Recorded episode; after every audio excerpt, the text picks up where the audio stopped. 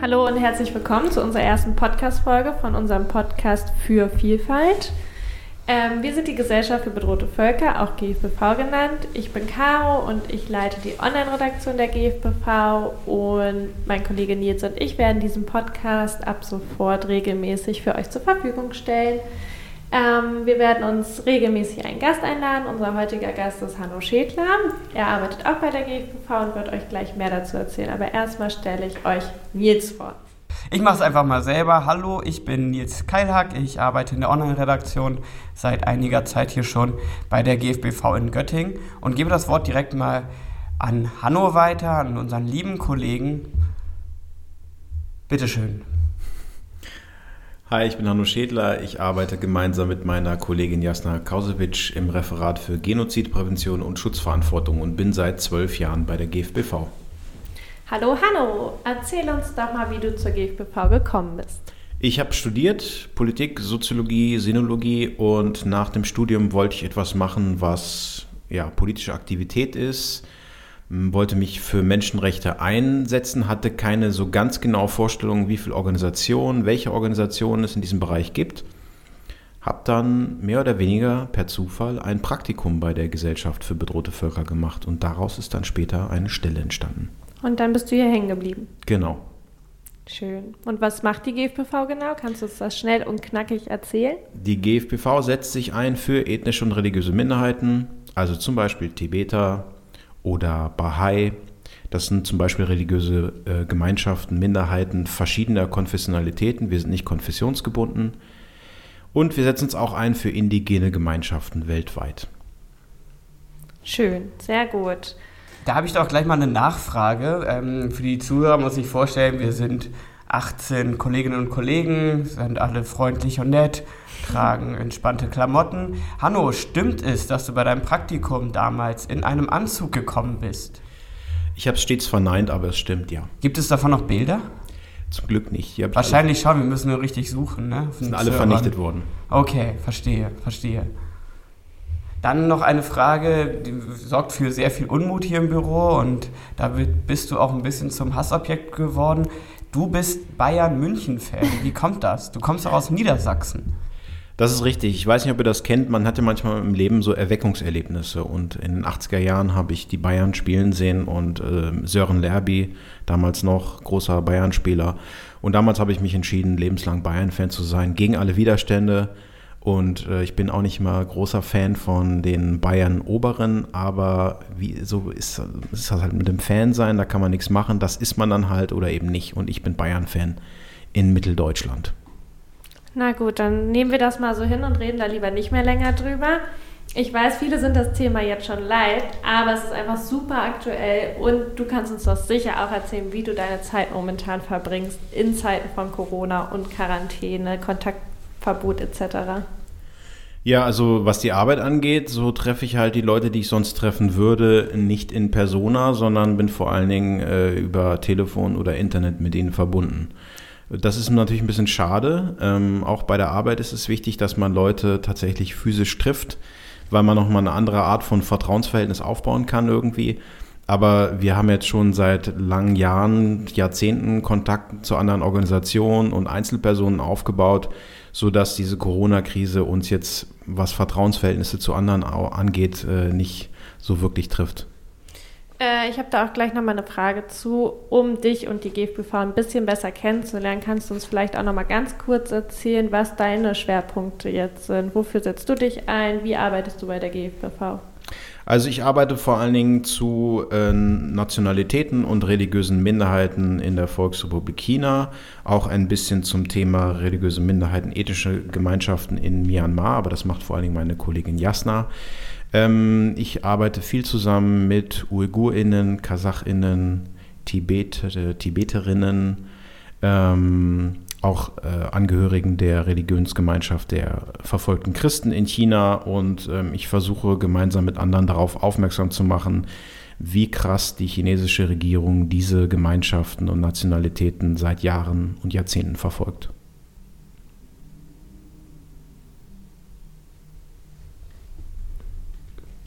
Das, jetzt, das ist natürlich jetzt viel Information und ähm, schwierig, da jetzt weiter zu gehen. Ähm, ja, also passend Soll ich ein Beispiel daran. geben? Ja.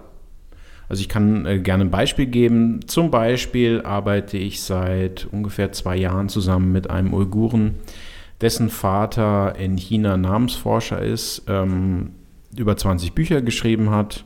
Und äh, der Vater von diesem Uiguren, der in Deutschland lebt, ist vor ungefähr zwei Jahren verschwunden, vor ungefähr einem Jahr wieder aufgetaucht aus chinesischer Haft und wurde jetzt vor kurzem zu einer 30-monatigen Haftstrafe verurteilt, die, und das ist halt das Absurde, an der Menschenrechtssituation in China erst in vier Jahren in Kraft tritt, also im Jahr 2024. Und einer der Anklagepunkte gegen diesen uigurischen Namensforscher lautete, er habe bei einem Kondolenzbesuch bei Freunden nach einem Trauerfall in der Familie ähm, aus dem Koran zitiert. Und er habe uigurische Personennamen gesammelt. Das sind natürlich alles absurde Vorwürfe und mit diesen Absurditäten äh, befassen wir uns fast tagtäglich und wir versuchen eben immer wieder darauf hinzuweisen, ja, mit welch absurden Vorwürfen in autokratisch diktatorischen geführten Ländern wie China mit der Zivilbevölkerung umgegangen wird. Ähm, was ich, ich weiß ja, dass ihr im Kontakt seid und auch schon länger, weil ich ja auch mit dir zusammenarbeite und ihn auch schon öfter getroffen habe. Was ich mich immer gefragt habe, wie seid ihr in Kontakt gekommen? Ist er auf uns zugekommen, also auf die GFBV oder war es eher ein Zufall? Kannst du uns da vielleicht noch was drüber erzählen? Ja, das ist, glaube ich, so eine Mischung. Wir hatten eine Veranstaltung zum Thema Verfolgung von UigurInnen in China. Und da war er auch. Und er war ähm, darauf die Veranstaltung aufmerksam geworden durch einen Studenten von ihm, der die GVV gut kennt. Und er war dann bei der Veranstaltung und dann sind wir, sind wir ins Gespräch gekommen und haben uns dann entschieden, gemeinsam mit ihm Videos zu machen über den Fall seines Vaters, darüber, dass sein Vater sich nicht zu Schulden hat kommen lassen und trotzdem in China verschwunden ist. Und das ist natürlich nur ein Fall von vielen. Also wir haben mit vielen Leuten zu tun, die nicht wissen, wo ihre Angehörigen derzeit in China sind. Jetzt hast du gerade schon erwähnt, ihr habt ein Video gemacht, um einfach darauf aufmerksam zu machen. Wie können wir uns deinen Bürotag, sage ich mal, sonst vorstellen? Also wie sieht die konkrete Hilfe für Uigurinnen aus? Ja, das läuft auf mehreren Ebenen ab. Also eine Hilfe kann es eben sein, auf bestimmte Fälle aufmerksam zu machen, die Öffentlichkeit und PolitikerInnen aufmerksam zu machen auf Einzelfälle, die natürlich exemplarisch für das Schicksal einer gesamten Nationalität stehen, in dem Fall der Uigurinnen. Ähm, ein anderer Fall oder eine andere Ebene ist, dass man sich an Politikerinnen direkt wendet und auf diese Fälle aufmerksam macht. In diesem Fall den Fall dieses Namensforschers, Forschers, der heißt Mutaleb Sidi Khahiri. Äh, auf einer wiederum anderen Ebene äh, geben wir Stellungnahmen bei den Vereinten Nationen ab, wo wir das Schicksal dieser Nationalität beschreiben, auch anhand von Einzelbeispielen. Also unsere Adressaten sind sozusagen die breitere Öffentlichkeit, die politisch interessierte Öffentlichkeit, Politikerinnen und Politiker und andere Entscheidungsträger in Deutschland und auf der Ebene der Europäischen Union. Und man muss ja auch sagen, und vielleicht kannst du das auch gleich nochmal ein bisschen erzählen, ähm, dass die chinesische Regierung gar nicht erfreut darüber ist, über unsere Arbeit und man muss sagen, uns versucht mundtot zu machen. Erzähl uns doch nochmal kurz was dazu. Ja, wir haben, äh, arbeiten seit langem mit dem Weltkongress der Uiguren zusammen. Das ist eine Vertressen, Interessensvertretung der Uigurinnen im Exil. Die haben ihren Sitz in München und deren Präsident Dolkun Isa ist auch Mitglied der Gesellschaft für bedrohte Völker. Und weil er Mitglied der Gesellschaft für bedrohte Völker ist, haben wir ihn immer wieder akkreditiert bei Veranstaltungen der Vereinten Nationen. Das können wir deswegen machen, weil wir seit 1993 einen äh, beratenden Status im Wirtschafts- und Sozialrat der Vereinten Nationen haben. Das bedeutet zum Beispiel, dass wenn in New York das indigene oder das Forum für indigene Angelegenheiten tagt, dass wir dann so jemanden wie Dolkun akkreditieren, damit er dorthin fährt und Staatenvertreter über die Situation seiner Gemeinschaft informiert. Und weil wir das machen und die chinesische Regierung sich entschieden hat, Dolkun Isa als Terroristen abzustempeln, hat man uns seitens der chinesischen Regierung vorgeworfen, dass wir mit Terroristen zusammenarbeiten und sie unterstützen würden. Und deswegen hat die chinesische Regierung vor zwei Jahren einen Antrag gestellt, dass man uns bei den Vereinten Nationen sozusagen rauskickt. Und das konnte nur verhindert werden, weil sich unter anderem andere Staaten wie Deutschland oder die Vereinigten Staaten für uns eingesetzt haben. Und da ist es wiederum ganz wichtig, dass einen auch Staatenvertreter kennen, dass die wissen, dass wir eben keine Terroristen unterstützen, sondern eine Organisation sind, die sich Mühe gibt, seriös zu arbeiten. Das Video kann man übrigens auch auf unserer Facebook-Seite sehen von der Debatte und ähm, wie die chinesische Regierung versuchte, die GFPV da rauszuschmeißen. Ähm, was ist das für ein Gefühl, wenn man sich überlegt, dass eine Regierung von über einer Milliarde Menschen ähm, versucht, einen kleinen Verein, muss man ja sagen, sind 18 Mitarbeiter und Mitarbeiterinnen, versucht mundtot zu machen. Wie denkt man darüber? Ist es schon so ein bisschen ja, eine gewisse Art Stolz, dass man es geschafft hat, ein Thema so sehr in den Fokus zu bringen, dass die reagieren müssen? Es zeigt auf jeden Fall, dass unsere Arbeit wahrgenommen wird, ähm, dass die chinesische Regierung, und ich möchte mal darauf hinweisen, äh, in China leben 1,4 Milliarden Menschen, aber ich würde nicht unbedingt sagen, dass die chinesische Regierung diese Menschen repräsentiert, weil es ja eine Diktatur ist. Die nimmt natürlich für sich in Anspruch, eben diese 1,4 Milliarden Menschen zu repräsentieren und deswegen tut sie auch Kritik an ihrer repressiven Politik als Kritik am chinesischen Volk an sich. Ähm, versucht das auf diese Weise darzustellen. Und dieser Gleichklang, Kritik an uns ist Kritik am chinesischen Volk. Wir versuchen auch immer wieder darauf hinzuweisen, dass es Teil ihrer Propaganda ist. Also unsere Arbeit wird wahrgenommen, stolz, weiß ich nicht genau. In dem Moment ist es natürlich schon unangenehm, weil wenn uns der UN-Status weggenommen würde, dann könnten wir eben auch vielen Minderheitenvertretern, Nationalitätenvertretern, Vertretern von indigenen Gemeinschaften es nicht mehr ermöglichen, an Veranstaltungen der Vereinten Nationen teilzunehmen. Um bei der chinesischen Regierung zu bleiben, also wir wollen das jetzt zukünftig so machen, dass wir unseren Gast vorher immer bitten, eine Empfehlung mitzubringen. Sei es eine Buchempfehlung oder eine Empfehlung von einem total lustigen Twitter-Kanal oder eine Serienempfehlung. Und du hast ja schon angedeutet, dass du uns auch eine ganz tolle Empfehlung mitgebracht hast. Ja, ehrlich gesagt habe ich sogar zwei. Ich hoffe, das ist okay. Eines in deutscher Sprache, eines in englischer Sprache. Ja. Das eine ist in deutscher Sprache ein Interview mit eben diesem Uiguren, den ich schon anfangs erwähnt hatte. Der spricht nicht in dem Fall über seinen Vater, sondern er spricht darüber, wie die chinesische Regierung die wunderbare uigurische Sprache, die dem Türkischen sehr stark ähnelt, versucht tot auszulöschen und was das wiederum für die Uiguren bedeutet. Das sind ungefähr sechs oder sieben Minuten. Ähm, das habe ich sozusagen mitgebracht und ich möchte verweisen auf einen Artikel in der New York Times in englischer Sprache. Da geht es sehr ausführlich beschrieben darum, wie eine uigurische Familie nach und nach mundtot gemacht wird und wie die inzwischen im Ausland lebenden Töchter ähm, damit umgehen müssen, dass ihre Eltern auch immer stärker gefährdet sind, in Umerziehungslager zu kommen. Super, ich würde sagen, dann verlinken wir die beiden Interviews oder vor allen Dingen das Interview und den Artikel später, damit alle anderen jetzt auch wissen, worüber wir reden. Ähm, und dann könnt ihr euch das einfach anschauen oder anhören. Und ähm, wir wollten außerdem das einführen, und du bist ja jetzt unser erster Gast, weil du ja das Pech hattest, noch ähm, bei der GVV abzuhängen, obwohl alle anderen irgendwie gerade Homeoffice machen ähm, wollten wir jetzt so ein kleines Spiel spielen. Und das wollen wir auch mit all unseren Gästen machen, um dich etwas besser kennenzulernen und damit unsere Zuhörer, Zuhörerinnen dich besser kennenlernen können. Es geht schnell, bitte antworte aus dem Bauch heraus. Das ist dieses typische Entweder-Oder-Spiel. Ich werde jetzt, glaube ich, erstmal die ersten drei oder vier davon stellen. Das sind einige, weil wir gucken müssen noch ein bisschen, wie viele in Ordnung sind und wie lange das wohl dauert, wie intensiv wir darüber sprechen. Ähm, und dann wird, glaube ich, Nils übernehmen. Ja, vielleicht. Ja. ja, wir schauen mal. Also, bist du bereit, Hanno? Jawohl. Super, gut. Bitte antworte schnell und einfach aus dem Bauch heraus. Und hinterher frage ich dich vielleicht noch, warum du dich wie entschieden hast, wenn mich was überrascht. Also, was würdest du sagen? Bier oder Wein? Bier. Streamingdienst oder klassisches TV? Streamingdienste. Hund oder Katze? Hund, aber nur ganz knapp. Bahn oder Auto? Bahn. Ja, dachte ich mir. So, Putin oder Trump? Oh Gott, oh Gott, oh Gott, oh Gott, oh Gott. Trump, heraus? Trump, weil er abgewählt werden kann. Hm. Twitter oder Facebook? Twitter. Mailand oder Madrid? Mallorca. Gut, dann hat Nils vorhin gesagt, diese Frage sagt bestimmt viel über einen Menschen aus. Strand oder Berge? Oh, das ist hart. Das ist echt hart. Deswegen äh, ist sie immer dabei. Okay, ganz knapp Strand. Wieso? Du hast auch in Bayern studiert, du bist Bayern-Fan. Ja, Musst du da nicht irgendwie so einen Patriotismus der Berge hochhalten? Das ist schon richtig, aber äh, die Weite, wenn, wenn Sie Ah, da am, zeigt er seine wahre Stimme. am Stand stehen, dann merken Sie, dass das nochmal was anderes ist, wenn man ins Nichts guckt, also quasi in die Unendlichkeit.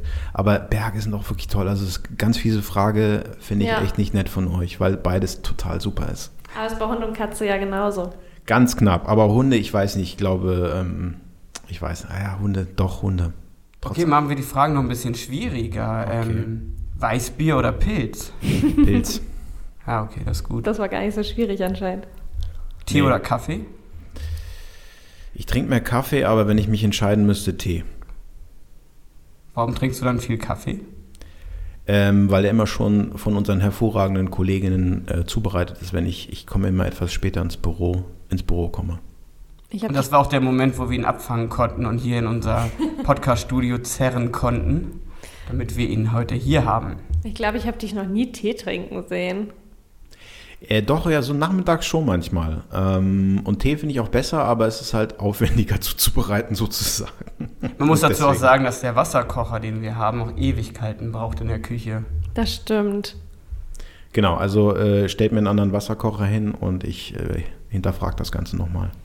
Gut, dann habe ich noch eine dem Anlass geschuldete Frage. Ähm, Quarantäne oder Corona-Party? Quarantäne. Das ist auch vernünftig. Ich glaube, alles andere wäre jetzt auch gefährlich geworden, wenn du das jetzt öffentlich zugibst, dass du Corona-Partys feierst.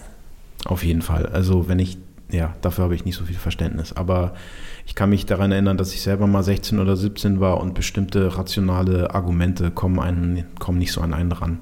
Kann man nur hoffen, dass es langsam einsickert.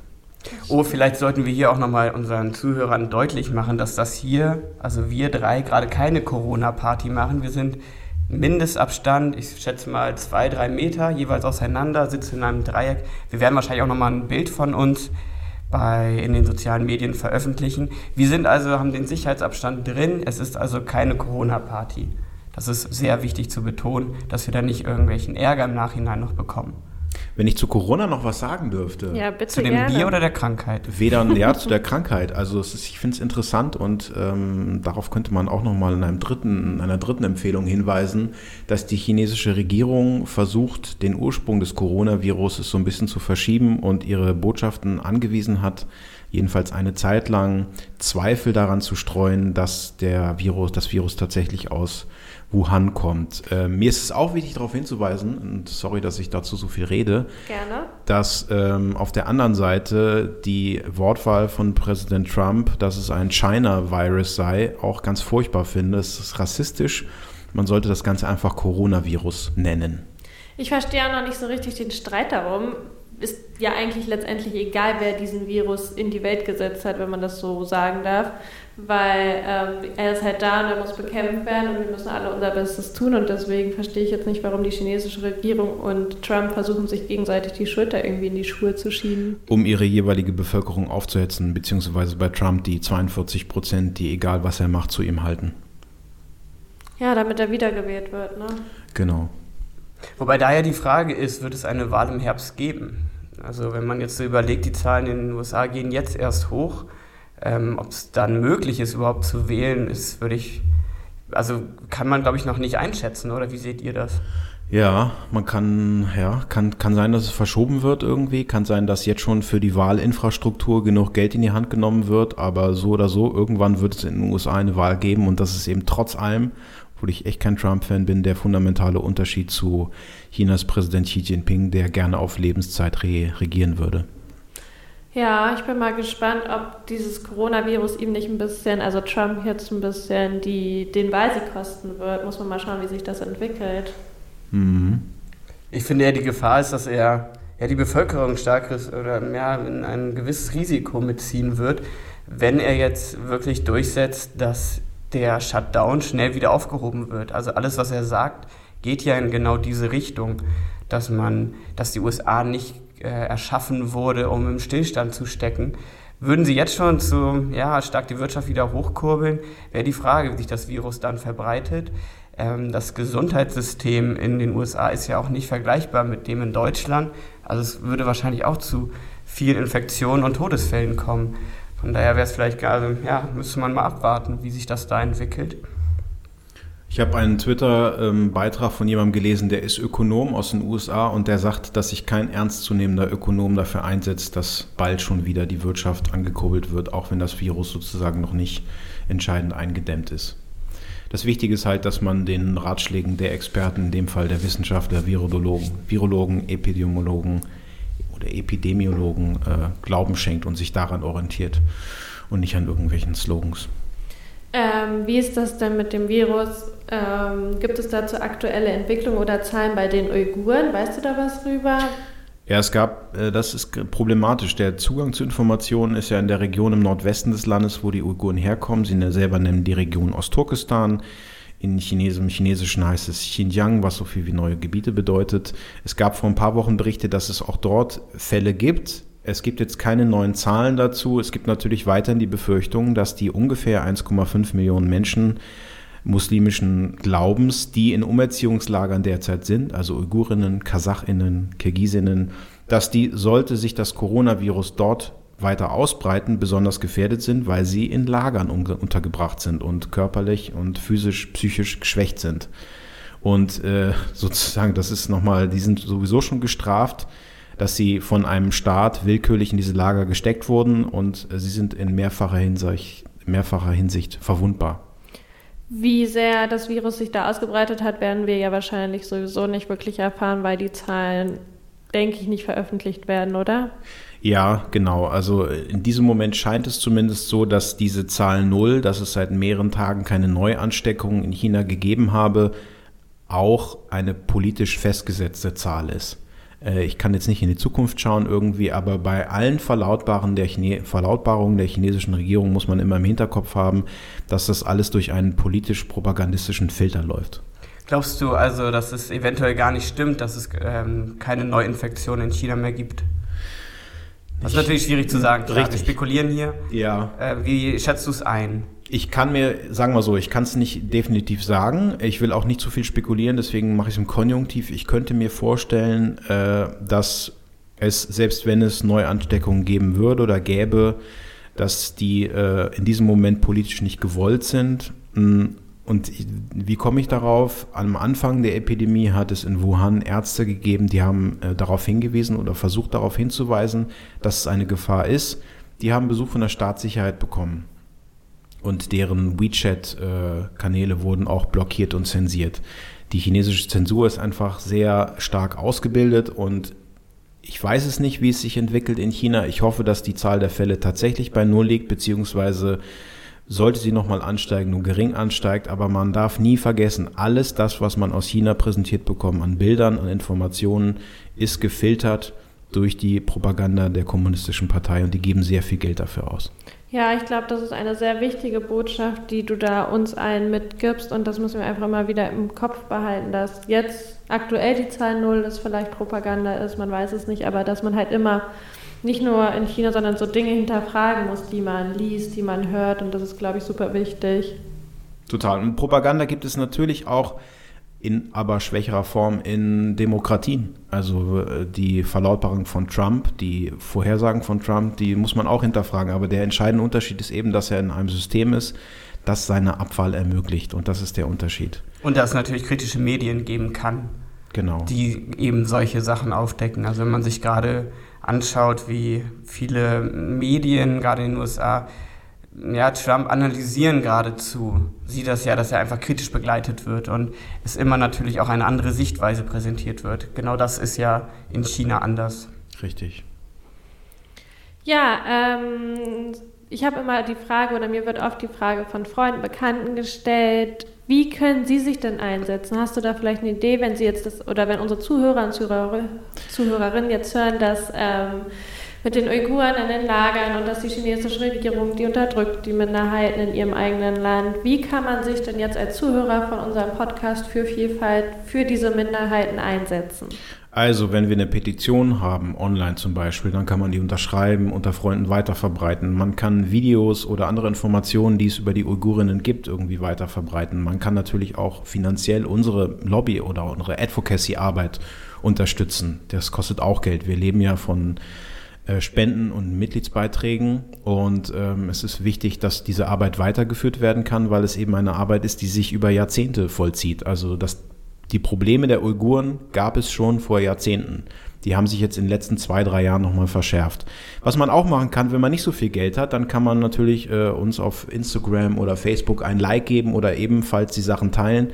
Man kann aber auch zum Beispiel Uigurinnen einladen, damit die mal erzählen aus ihrer Sicht, wie es ihrem Volk, ihrer Gemeinschaft geht. Das ist auch ganz wichtig. Ich habe selber bei mir gemerkt, wenn ich von einer Person, die aus einer jeweiligen Region kommt, fliehen musste, etwas geschildert bekomme, dann berührt mich das auf noch einer ganz anderen Ebene und dann habe ich auch danach ein ganz anderes Interesse und möchte mich dann auch weiter informieren und gegebenenfalls einsetzen. Also unterstützt diese Leute, indem ihr Menschenrechtsorganisationen unterstützt, indem ihr diese Leute einladet, indem ihr diesen Leuten ein Forum gebt. Genau, und all diese Infos findet ihr auch auf unserer Homepage gfbv.de oder wie Hanno gerade schon gesagt hat, auf unseren sozialen Kanälen, Facebook, Twitter, Instagram. Wir werden sie am Ende nochmal verlinken.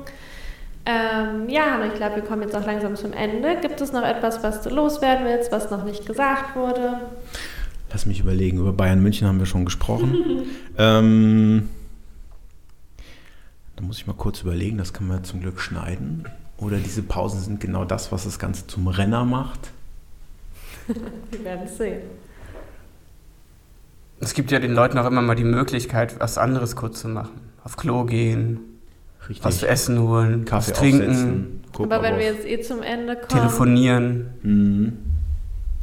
Ja, ich kann nur noch mal sagen, äh, wenn ihr Lust habt, wenn ihr euch interessiert, schaut euch diese beiden Empfehlungen an. Das eine das Video mit dem Uiguren, der heißt Tahir Mutalibs Kahiri, lebt und arbeitet in Göttingen. Und äh, schaut euch diesen Artikel an auf der, von der New York Times, der sehr ausführlich und sehr anschaulich und exemplarisch schildert, wie es den Uiguren in, in China geht. Gut, dann habe ich noch eine Frage an dich für unsere zukünftigen Podcast-Folgen. Hast du da Wünsche an Themen zum Beispiel oder jemanden, den wir unbedingt einladen sollen? Also ich würde mir natürlich wünschen, dass ihr meine Kolleginnen, äh, zum Beispiel Kamal Sido, Lina Stotz, Jasna Kausewitsch, Ulrich Delius, Regina Song. Ist ja jetzt peinlich, wenn du jemanden vergisst. Ja, ne? genau, jetzt darf ich niemanden vergessen, sonst gibt es hier die Nacht der langen Messer. Ähm, einladet Daniel Matt bitte nach Daniel Matt natürlich auch. Der wird Daniel nämlich Matt. bald unser Gast sein und über indigene Themen in Computerspielen berichten. Ja, ja, das, ich weiß nicht, dass ihr immer wieder interessante Leute einladet, die etwas zu erzählen haben, äh, über verschiedene Themen berichtet. Es gibt unglaublich viele verfolgte Menschen auf der Welt. Es gibt unglaublich viele, viele Repressionen gegen Gruppen, egal ob das jetzt religiöse Minderheiten sind oder Nationalitäten oder indigene Gemeinschaften. Und daran sieht man eben auch, es gibt eine unglaubliche Vielfalt und diese Vielfalt muss man bewahren. Und die kann man dann bewahren, wenn man sich ihrer bewusst ist. Wunderbar hast du jetzt den Bogen zu unserem Namen für Vielfalt geschlagen, als wäre es abgesprochen gewesen. War es aber nicht. Vielen Dank, dass du hier warst. Vielen Dank an Jens, dass er mit mir diesen Podcast startet. Danke, Hanno. Danke, Caro. Danke euch. Und ja, wir hören uns bis zum nächsten Mal. Auf Wiederhören. Ciao.